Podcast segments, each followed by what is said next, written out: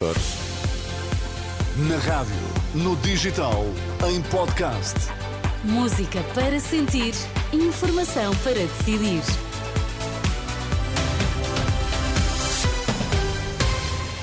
Antes da edição da noite, vamos às notícias em destaque. O Benfica e o Sporting Braga estão fora da Champions, mas ficam na Liga Europa. Nas estradas portuguesas registaram-se mais acidentes e mais vítimas desde o início do ano em relação ao igual período do ano passado.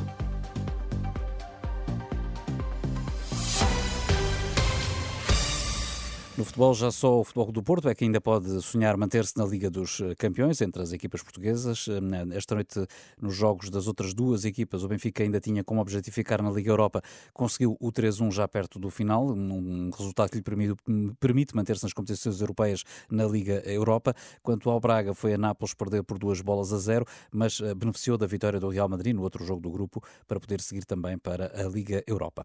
Nas estradas portuguesas registaram-se mais acidentes e mais vítimas desde o início início do ano, em relação ao igual período do ano passado. Os dados provisórios a que a agência Lusa teve acesso indicam que a PSP e a GNR registaram desde o início do ano e até ontem mais 7.556 acidentes, mais 5 mortos, mais 147 feridos graves e mais eh, cerca de 2 mil feridos ligeiros do que em igual período do ano passado.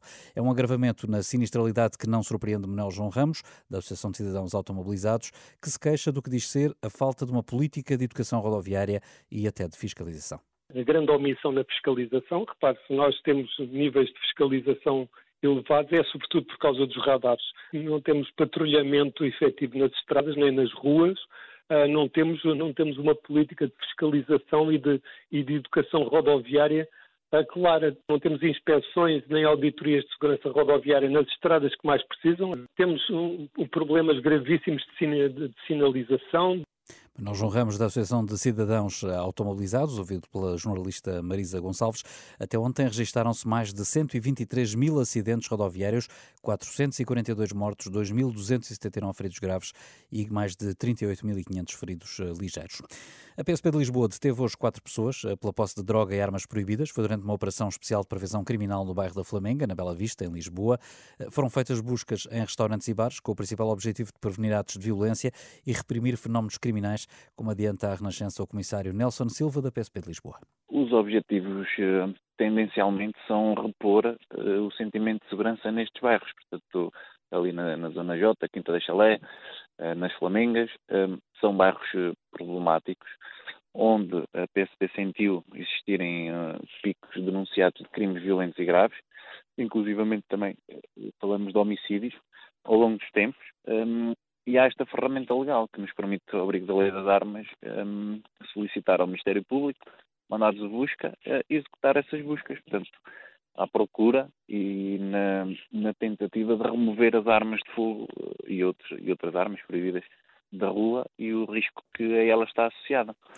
Na operação estiveram envolvidos 150 elementos do Corpo de Intervenção, da Unidade Especial de Polícia da Brigada de Fiscalização e ainda investigadores da PSP, em colaboração com a Autoridade para as Condições do Trabalho. Pais, professores e psicólogos escreveram esta terça-feira ao Presidente da República, a quem pedem para travar a aplicação da autodeterminação de identidade de género nas escolas. O pedido é feito menos de uma semana depois do texto ter sido aprovado na especialidade no Parlamento e que prevê que adolescentes e crianças, a partir dos seis anos, decidam que balneários querem usar e qual o nome com que querem ser tratados na escola. A Renascença, Teresa Amial, uma das promotoras da iniciativa, denuncia que os deputados agora querem ir ainda mais longe depois da proposta ter ficado pelo caminho em 2021 como o facto de qualquer pessoa na escola que considere que uma criança está a sofrer psicologicamente porque os pais estão, por exemplo, a desincentivar o seu assumir de outro género, tem a obrigação de denunciar isso imediatamente à direção da escola, que deve imediatamente tomar providências que podem até levar, no extremo, a que a polícia retire imediatamente a criança aos pais e a entregue a uma casa de acolhimento até o tribunal decidir sobre o caso. Em declarações à jornalista Fátima Casanova, esta diretora de uma IPSS com creche e jardim de infância revela que a petição eh, que está em curso para impedir que as crianças partilhem balneários com colegas do sexo oposto já ultrapassa as 42 mil assinaturas.